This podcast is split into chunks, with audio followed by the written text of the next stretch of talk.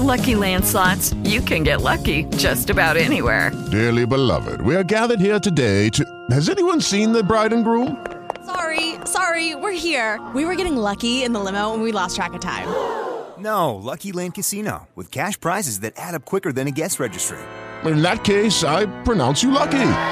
Play for free at LuckyLandSlots.com. Daily bonuses are waiting. No purchase necessary. Void were prohibited by law. 18 plus. Terms and conditions apply. See website for details. Dale más potencia a tu primavera con The Home Depot. Obtén una potencia similar a la de la gasolina para podar, recortar y soplar con el sistema OnePlus de 18 voltios de Ryobi desde solo 89 dólares. Potencia para podar un tercio de un acre con una carga. Potencia para recortar el césped que dura hasta dos horas. Y fuerza de soplado de 110 millas por hora. Todo con una batería intercambiable. Llévate el sistema inalámbrico OnePlus de 18 voltios de Ryobi. Solo en The Home Depot. Haces más. Logras más. Con una pregunta que le tenemos de entrada y de que Luis, don Luis nos toque los temas que trae para el día de hoy. Queremos felicitarlo, se acaba de graduar, de estrenar como abuelo la semana pasada. Y bueno, que Dios le dé mucha salud a usted, al nieto y a toda la familia para que disfruten de esta etapa. Así es, eh, en ese estamos, disfrutando esa... Un abuelo etapa, feliz. Eh, experimentando emociones que no habíamos experimentado antes y nada, inventando muchísimas excusas para ir a verlo. No, que a usted es que yo le he robado la frase y a usted fue que se le escuché por primera vez que los padres están para educar y los abuelos para, para malcriar, que es como un juego de, de, de palabras que expresa claramente cuál es el deber y el rol Sí. eh, y responsabilidad que tienen los padres frente a la crianza de sus hijos. Sí. Que a veces muchos padres quieren como tercerizarla, hacer una, un outsourcing Sí. de, de la responsabilidad y la Claro, crianza. Y en realidad, bueno, también le damos apoyo a los padres. Claro. Y en lugar, eh, es lo que yo hago de corregir al nieto, yo corrijo al padre, que es el que es hijo mío. Entonces, Por vía de consecuencia. por vía de consecuencia, pero al, al- al nieto no. Don Luis, eh, usted sabe que cuando hay situaciones convulsas en la sociedad, siempre nosotros recurrimos a usted buscando alguna reflexión que ayude a la audiencia a asimilar un poco las situaciones que pasan.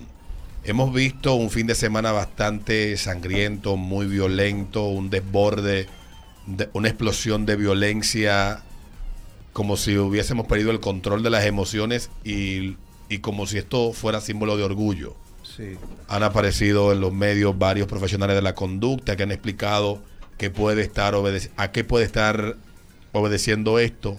Nosotros nos gustaría escuchar su opinión sobre todo este asunto, sobre todo porque usted le da una un matiz más allá de lo profesional, también tomando en cuenta lo espiritual.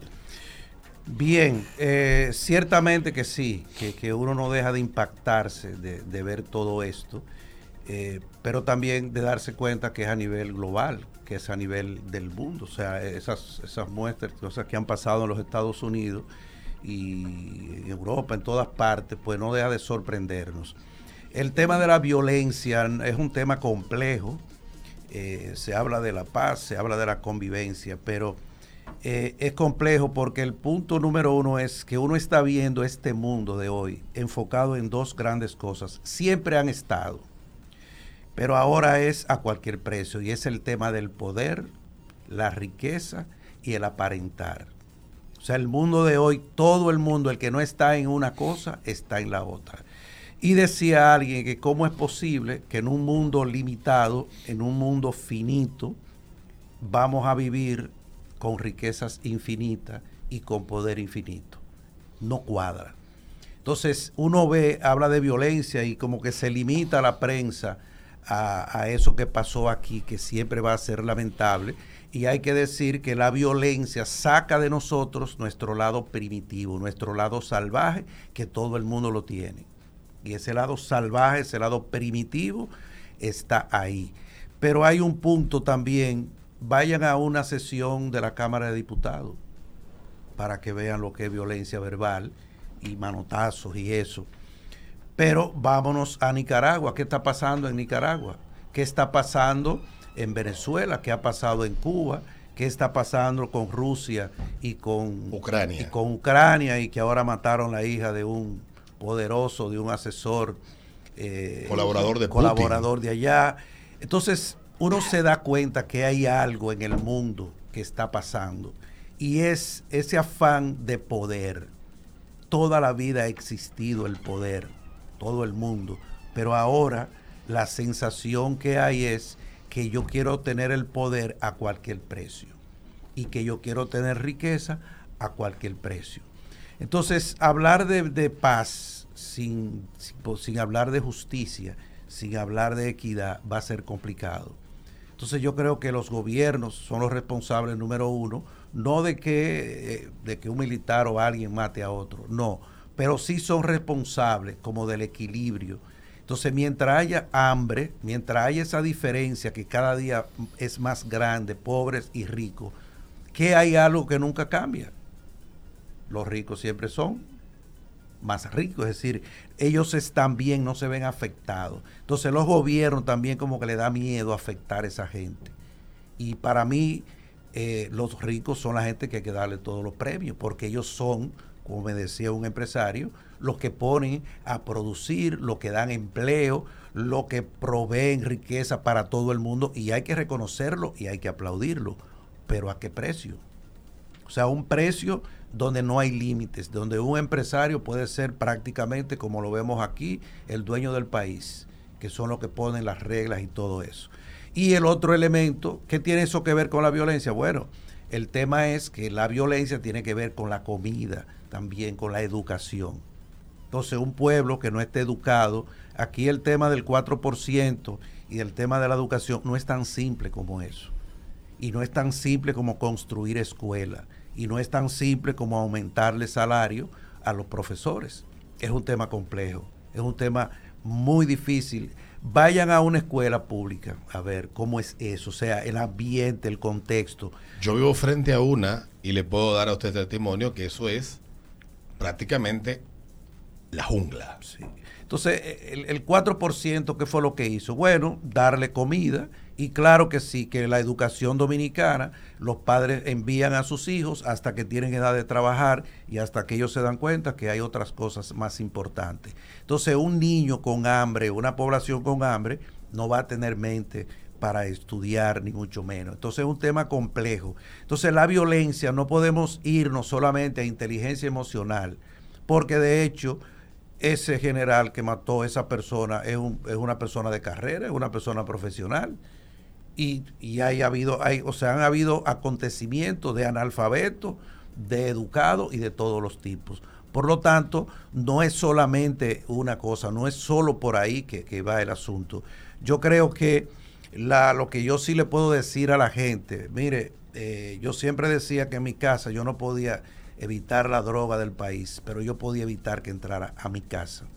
Yo no puedo evitar que haya tanta violencia, pero yo sí puedo evitar que en mi casa haya violencia y que mis hijos sean educados con valores y sean educados con, de manera civilizada. Y obviamente recomendarle a la gente que se ocupe de, su vida, que se ocupe de su, de su persona, que en ambientes como estos, pues hay que estar bien recogido y bueno, tener la misericordia de Dios, la protección de Dios, porque como bien dijo un periodista o en el periódico, la violencia de ahora te toca a ti y es surge sin tú esperarlo, o sea, de un momento a otro se desactiva esto. Pero bueno, de todas maneras, la, la, recomendación es donde quiera que usted viva, donde quiera que usted esté, hay que promover esa parte, hay que promover la, la, convivencia pacífica y entender que todo el mundo tiene un animal primitivo dentro. Y que ese animal primitivo se educa, se entrena con educación, con formación, que es lo que nos, nos falta a nosotros en, en este país. Pero es preocupante y, repito, es un tema muy, muy complejo. No se reduce con el 4%, ni que, como dice el, encargado, de que toda la población contribuya. No es tan simple. Hay un deber del gobierno de poner ciertos límites, de enfocarse en realidad del problema real, que no es tan simple. Y que, como dije, parece ser que abarca al mundo entero, porque la violencia que estamos viendo es global se está dando, o sea, uno a veces se pregunta, pero ¿cómo es posible que una persona, un presidente solo, decida la vida de un pueblo entero y el mundo entero se queda mirando eso como, como que no está pasando nada? O sea, ¿dónde está la, solidaridad? ¿Dónde está el, el respeto a eso? Entonces, es complejo, así que vamos a ocuparnos cada uno de nosotros de formar a sus hijos en las empresas en las que trabajo siempre se fomenta la comunicación abierta, la comunicación. ¿Ustedes creen todavía que es posible que hay empresas donde un empleado no se puede expresar libremente sin correr el riesgo de que lo voten? Que usted está en una universidad y usted es profesor y usted no puede opinar en contra de, cualquier cosa, de ciertos, temas. de ciertos temas porque es visto mal. Entonces es complejo lo que estamos hablando, de que haya un hijo que eh, quiera estudiar una carrera, estos son casos reales que le estoy hablando, de un hijo de 21 años que quiere estudiar una carrera y el papá lo inscribe y el hijo descubre que esa no es la carrera que quiere y él tiene que estudiarla porque el papá se lo impone. O sea, ¿usted cree que es posible que un padre en el pleno siglo XXI le imponga cosas a sus hijos? que, que un hijo no pueda hablar libremente en la casa sin el riesgo de que, le, de que reciba agresión física, como me dijo ese joven. Y si tú enfrentas a tu papá y hablas con él, no, eso es peor. Si yo hoy le digo eso a mi papá, es peor. O sea, entonces es complejo el tema. Entonces yo creo que tenemos que nosotros mismos verlo cerca de nosotros. Y además, don Luis, que, que, yo también comentaba más temprano, porque vivimos en una sociedad que ha normalizado mucho el irrespeto en todos los aspectos. Porque una cuestión es que seamos amigables, confianzudos, etcétera, en ciertos entornos de confianza con gente que uno conoce. Y otra es la licencia que se dan las personas de cruzar líneas con el otro sin antes haber mediado ningún tipo de contacto o de, de conocer cuáles son los complejos, las debilidades de ese individuo y ahí puede, eso es, es una bomba de tiempo. Y yo sé que al igual, al igual que yo, a usted alguien, dímelo, Calvito. Como que, aunque usted, aunque eso es algo que a usted no le genera un, tipo de complejo, porque usted es un hombre que está muy seguro de sí mismo, igual que yo, del aspecto que tengo, pero ciertamente un día puede encontrarse con el Calvito con la sangre a punto de, de desbordarse. Sí. Entonces, eso pasa mucho con muchas cosas. Y nosotros hemos normalizado ese tipo de comportamiento en todos los espacios, con cualquier excusa, y pareciera que nos resistimos a entender que eso es parte también del proceso de la convivencia pacífica. El respeto al prójimo, porque lo dice hasta la misma palabra. Claro. Sí, definitivamente el tema del límite, o sea, hasta dónde, hasta dónde llega. Eh, y evidentemente que, obviamente, que la, sí es verdad que la falta de inteligencia emocional es, simple. Es decir, cuando una persona, eh, todos percibimos emociones, pero cuando una persona se molesta y siente ira, el problema es que ira es destrucción. Porque cuando el cerebro interpreta que lo están agrediendo, que su vida está en peligro, ¿qué tú crees que vas a hacer? va a agredir. Y si esa persona no tiene valores, porque ahí viene la parte de la espiritualidad, hay un, hay un, hay una, un mandamiento que dice, no matarás. Entonces, y ama a tu prójimo como a tú mismo. Si tú llevas esos dos principios bíblicos, no va a tener ninguna violencia. Voy a sentir el deseo, claro que sí, claro que sí, porque la Biblia también dice que el que levanta la espada para un amigo, todavía tiene tiempo para envainarla. Y Jesús cuando lo fueron a buscar sintió miedo y dijo, si es posible, libérame de mí. Es decir, sentir rabia, sentir miedo, todo eso es natural y es normal. Lo que no es normal es actuar con base a eso. Entonces ahí es donde viene la regulación de la emoción. Donde yo en una reunión no puedo decir, porque me siento ofendido, decir lo que me ven en gana. No, usted tiene que tener límites. El hecho de que yo me sienta ofendido y me sienta herido no me da derecho para nada para atentar contra el otro. Entonces siempre detrás de la violencia, y aquí voy a hablar no de la violencia de matar, sino de esa violencia que a mí me preocupa más, de tanta violencia que contra la mujer. Usted sabe la cantidad de abuelos que hay aquí sometidos de manera irregular por sus hijos, sabe la cantidad de niños abusados de sus mismos padres y eso nunca se ve y eso nunca sale. Y la familia lo sabe. Entonces tenemos que tener eh, un poco de cuidado cuando hablemos y querer ahora, e incluso el gobierno, irse por ese tipo de violencia. Esas son violencias aisladas. Las que son preocupantes son las otras. Entonces siempre detrás de la violencia, vuelvo y repito, hay un nivel de frustración, un nivel de insatisfacción, hay un nivel de, no satisfacción de ciertos eh, valores, de ciertas situaciones que tiene la persona, que lo, lo llevan a eso. Pero también tenemos el tema del negocio de las armas. Ustedes vieron la cantidad de armas, o sea, la cantidad de armas que se han incautado ahora es el doble. Y resulta, vieron que pasó en Haití, que la cantidad de violencia y de armas que están ahí. Y en los Estados Unidos produciendo armas, ya tú supiste. Entonces es, es un poco como de locura. O sea, queremos controlar una cosa, pero el negocio hay que dejarlo abierto. Y las bebidas abiertas a la hora que sea y darle eh, alcohol a todo el que vaya a comprar. O sea, es, es complejo el tema. Un tema muy complejo. Es un tema muy, muy complejo y que hay áreas que nunca se tocan, como esa de que cómo es posible que a un ciudadano le vendan un fusil, le vendan armas así con tanta facilidad. Entonces, y le entregan el arma a cualquier persona. Entonces, es complicada la cosa.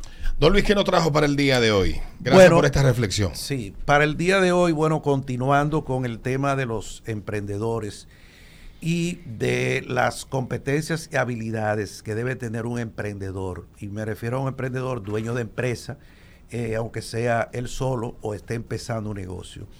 Hay que decirle que la, una cosa es, como dije ya, tener la habilidad, la capacidad para empezar un negocio y ponerlo a funcionar y abrir el servicio y empezar a trabajar.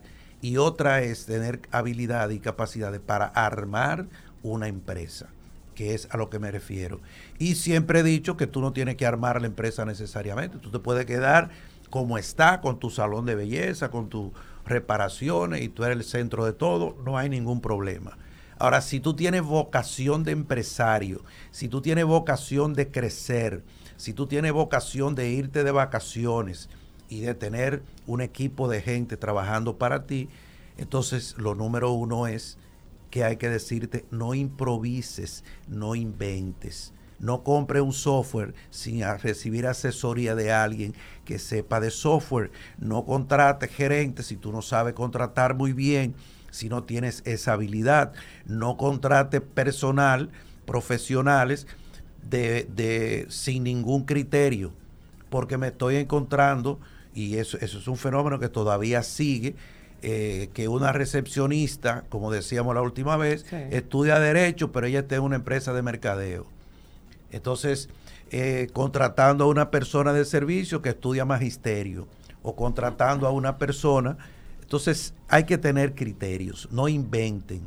Si usted quiere organizar una empresa, no siempre tiene que buscar un consultor, no, pero tiene que buscar a alguien que sepa de eso. Busque un amigo, trate de que ese amigo sepa mucho y que no te tenga envidia y que no te va a decir una cosa por la otra, porque también uno se encuentra eh, con este tema de que tú vas donde un amigo que él no ha podido hacer negocio, él no ha podido sacar el de la Camino y cómo te va a recomendar. Entonces tú tienes que asesorarte definitivamente si vas a crecer, si vas a comprar equipos, no compra el primer equipo que se aparece, pregúntale a alguien que ya ha comprado eso. Entonces dentro de esas habilidades de la competencia, para mí la más importante, y con eso estamos cerrando el mes, son las habilidades para bregar, dirigir y manejar gente.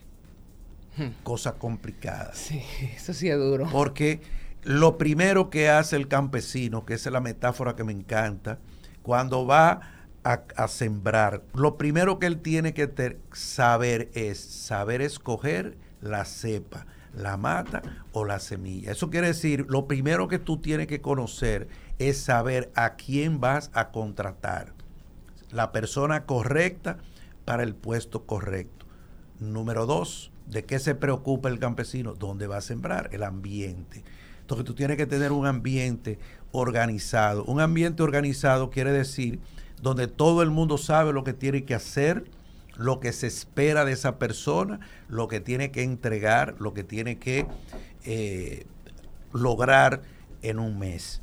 Y para poder armar ese equipo, no, no te dejes llevar de la intuición. Hay un, qui- un 10% que tiene una intu- intuición perfecta. Los Steve Jobs no andan apareciendo todos los días, tampoco los Bill Gates y muchísima gente que sí que han tenido éxito sin muchas asesorías, pero son la excepción. Entonces, armar ese equipo, tú vas a tener que tener esa habilidad de saber colocar en cada posición la persona correcta. Y luego, y termino con esto, el tema de la comunicación. Hay un fenómeno que se está dando eh, con los jóvenes y es, ellos siempre me dicen, es que yo le digo las cosas, le doy las instrucciones y aquí nadie las hace. A mí no me hacen caso. Entonces, a veces uno dice, bueno, el problema es que tú hablas, tu comunicación es como opcional. ¿Qué es lo que le pasa a los padres con los hijos? Que se cansan de hablar y de hablar y de hablar. En realidad, cuando tú das una instrucción, cuando tú comunicas un mensaje, cuando tú informas algo y no te hacen caso, una de las razones es que la gente entiende que lo que tú le estás diciendo es opcional. Como dicen los argentinos, si vos querés. No, no, opcional es llevar la, la camisa por dentro o por fuera, pero venir con el uniforme no es opcional. Entonces, hay que entender que el, el- Y hay instancias en las que ni siquiera llevarla por dentro por fuera es opcional. Exactamente. Hay otras. Entonces, la comunicación tiene que dejarle claro al otro que lo que te estoy diciendo lo podemos debatir. Tú me lo puedes debatir, puedes discernir, puedes disentir, tú puedes opinar en contra, pero al final nos ponemos de acuerdo. Entonces, esa habilidad de la comunicación está haciendo mucha falta en los empresarios jóvenes porque encontramos esos que, eso que ellos se cansan de hablar y de hablar y de repetir y de repetir. Pero en el fondo, una de dos, como me dijo alguien, a mí me enviaron a coaching y tuvo el, el valor de decirlo, bueno, a mí me falta valentía, me falta valor, me falta firmeza. Entonces, cuando a usted le falta todo eso, bueno, entonces tiene que manejar. Y aparte del tema de la comunicación, está el tema del liderazgo saber dirigir, saber motivar. Siempre hemos dicho aquí que el ser humano es el único recurso que trabaja cuando quiere, si quiere y como quiera. Él está ahí y él va a hacer el trabajo, pero para poder hacerlo con gran entusiasmo, con gran deseo, con, con gran eh, interés, alguien tiene que moverlo, tiene que moverlo a eso. Obviamente que uno dice, bueno, pero esa es su responsabilidad.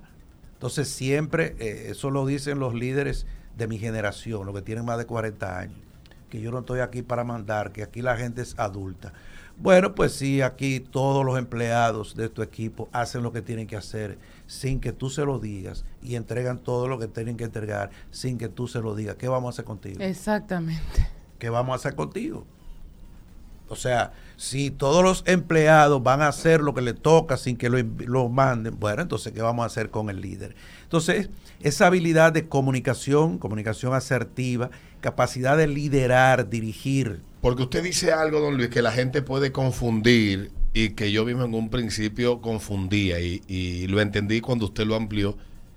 Que usted dice, ¿para qué tú contratas a alguien que sabe, que está capacitado en algo si tú vas a estar, si lo vas a mandar a hacer lo que sabe que debe hacer? Que, que es muy diferente a lo que usted lo que- sí, plantea. exacto. Sí, son dos cosas diferentes. distintas, Sí, o sea, para yo- que la gente no se confunda. Claro, yo no puedo contratar a un líder que sabe dirigir en su área para yo dirigirlo a él.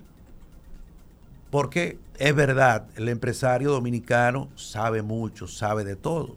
Obviamente que los dominicanos también, yo creo que somos los únicos seres de este planeta que si hablar de medicina, de psicología y de política, y no hay quien nos, lleve en sí. esa parte, sabemos de todo. Entonces hay empresarios que tienen la sensación de que saben de todo. No, tú tienes una habilidad, un sentido común amplio, pero no específico.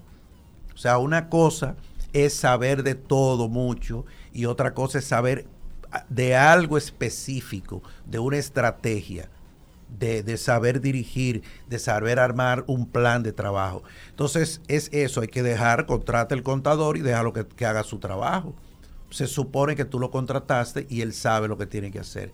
Entonces dentro de las habilidades continúo diciendo, tiene que dominar la comunicación asertiva, tiene que dominar el liderazgo, pero tiene que ser sobre todo, sobre todo hoy, aprender a manejar diferencias, a manejar conflictos, a manejar problemas. Hay dos formas de manejar conflictos, según el siglo pasado y ahora. Son clasificaciones mías, para que me entiendan. En el siglo pasado, juro a Dios que había que cantar en coro. Todo el mundo tenía que cantar al mismo nivel. En esta empresa todos tenemos que estar de acuerdo. Y las diferencias, yo no quiero esos problemas, que aquí tenemos unidad. Y entonces como que la unidad era forzada. Si usted no estaba de acuerdo, usted no opine. Entonces, hoy en día no es así. Hoy en día, de hecho, en una empresa donde todo el mundo está de acuerdo en lo mismo, quiere decir que se están matando a mentira, porque no es posible estar todo el mundo de acuerdo todo el tiempo con los mismos temas. Entonces, hay que trabajar eso, eh, la, las diferencias. Hoy en día, eh, las diferencias quiere decir diferentes opiniones, gente que opinan diferente, eso es sano, eso es bueno en una familia donde todos los hijos opinan de manera diferente, es sano, es saludable. El problema es que el papá, el líder, va a tener que aprender a cómo lo voy a poner de acuerdo. Como yo decía, vamos a salir para la playa, pero no podemos salir a tres horas. Es como el ejemplo que usted puso del joven de 21 años que en su casa tiene, no, no tiene ni voz ni voto. Exactamente. Pero lo correcto sería que haya voz que haya voto. Claro. Pero claro. que al final, como no se puede claro.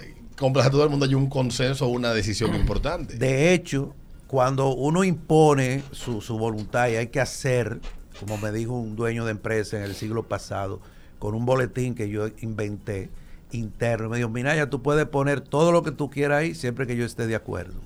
Ay. Entonces, eh, sí, es, una, es un poco una democracia, como por ejemplo en mi casa, que hay una democracia. Yo decido los cumpleaños y mi mujer es la que hace, invita a los invitados.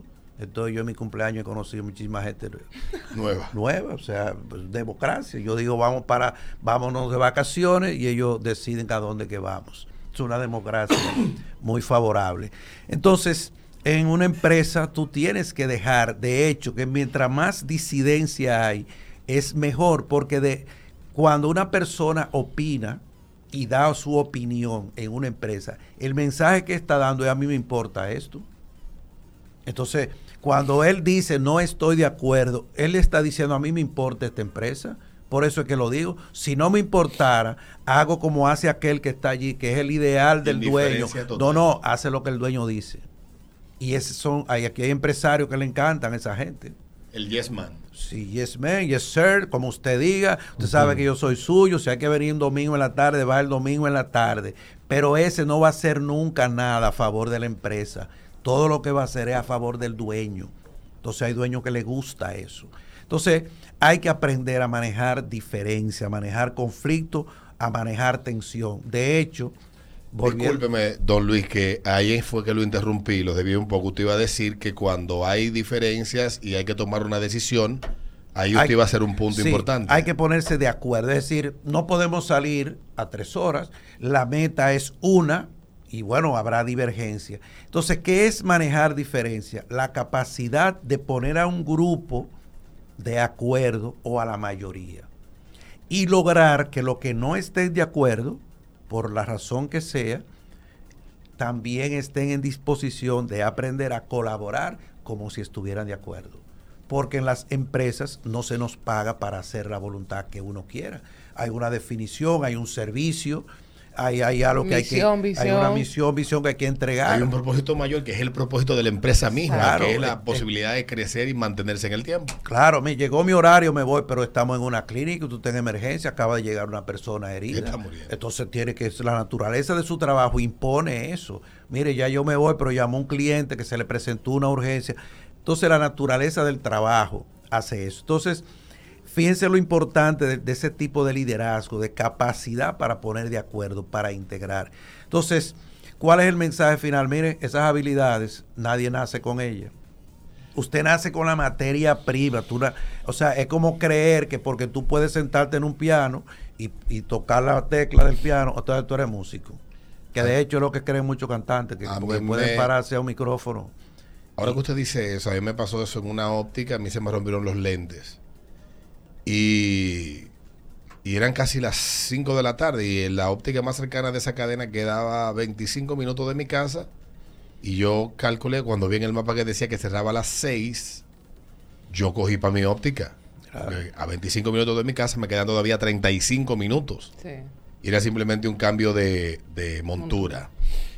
Pues cuando yo llego son las 6 y 25, en lo que la joven está buscando la montura, dice, mira, yo no tengo esa montura, pero te lo puedo adaptar a otra montura, el mismo cristal. Hay que cortarlo, etcétera. A las 6 menos 15 minutos sale el técnico que es el que monta los lentes, dice que ayer se iba con su cantina en la mano, que si yo quería que volviera mañana. Me fui a otra óptica el otro día. Claro. Y en la otra lo hice desde cero, lente nuevo y compré un lente completo. Claro.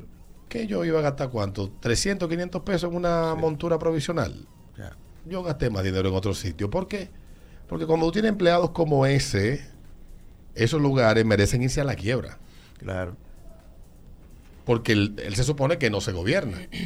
Hay una persona que está por encima de él. ¿Y cómo tú no le puedes decir? Son cinco minutos que te va a tomar y tu salida es a las seis. Efectivamente. Son cosas como esas, Son cosas Luis. como esas que entonces tienen que lograr los líderes. Entonces, le decía, esas habilidades, nosotros tenemos la aptitud, o sea, la capacidad para aprenderla.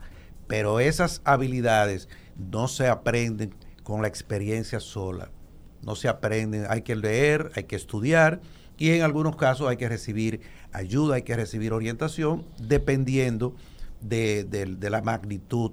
Y además, no es posible, como yo digo, ir a una empresa, a dirigir una empresa a pelear y a discutir y a sentirte mal.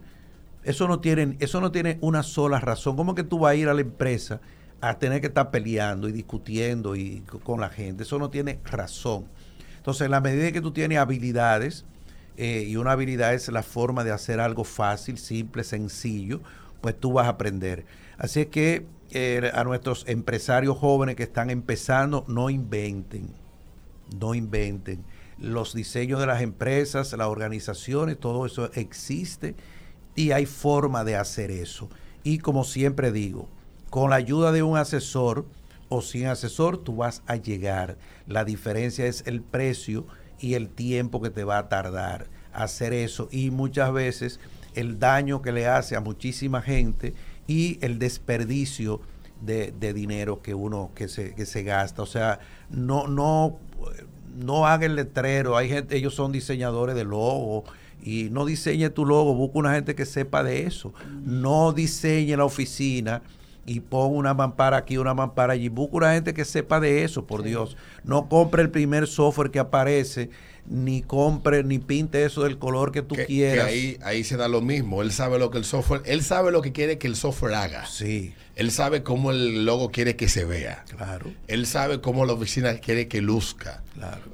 Pero tú lo que tienes que saber es comunicar todo eso para que el que lo haga se acerque a lo que tú deseas. Claro, o sea, la semana pasada le referí a un, a un cliente que le estoy asesorando en ventas y le pedí unos reportes y no hubo forma que ese software diera esos reportes. Todo lo daba y no había forma, no había forma. Mira, le envié a alguien y la respuesta cuando volví, mira, pero no estábamos perdidos. Estábamos en la oscuridad. Yo creía que tenía un software. Y ahora que estas personas vienen y me muestran y veo lo que es, bendito sea Dios, pero era perdido totalmente. Yo tengo cinco años perdido pagando mensualmente Una a esa que no cosa. necesita. Que no la necesita porque cuando para tu poder aumentar ventas, tú tienes que pedir reporte, dime qué es lo que se vende, lo que no se vende, quién lo compra. Cuando yo empecé a pedirle eso, no hubo forma. No tenía registro de nada. No había, no lo podía exportar tampoco a Excel, pero bendito sea Dios. Entonces, eso lo ocurre por estar, estar inventando. Gracias, don Luis. Eh, recordar a la gente que su página es luisminaya.com. Lo pueden encontrar en Instagram como Minaya rayita abajo CO. Le damos las gracias como siempre a don Luis Minaya y le reiteramos la felicitación y que Dios le siga dando salud, vida Amén. y buen tequila. Ya venimos. With With Lucky Land slots, you can get lucky just about anywhere. Dearly beloved, we are gathered here today to. Has anyone seen the bride and groom? Sorry, sorry, we're here. We were getting lucky in the limo and we lost track of time. No, Lucky Land Casino, with cash prizes that add up quicker than a guest registry. In that case, I pronounce you lucky. Play for free at LuckyLandSlots.com. Daily bonuses are waiting. No purchase necessary. Void where prohibited by law. 18 plus. Terms and conditions apply. See website for details.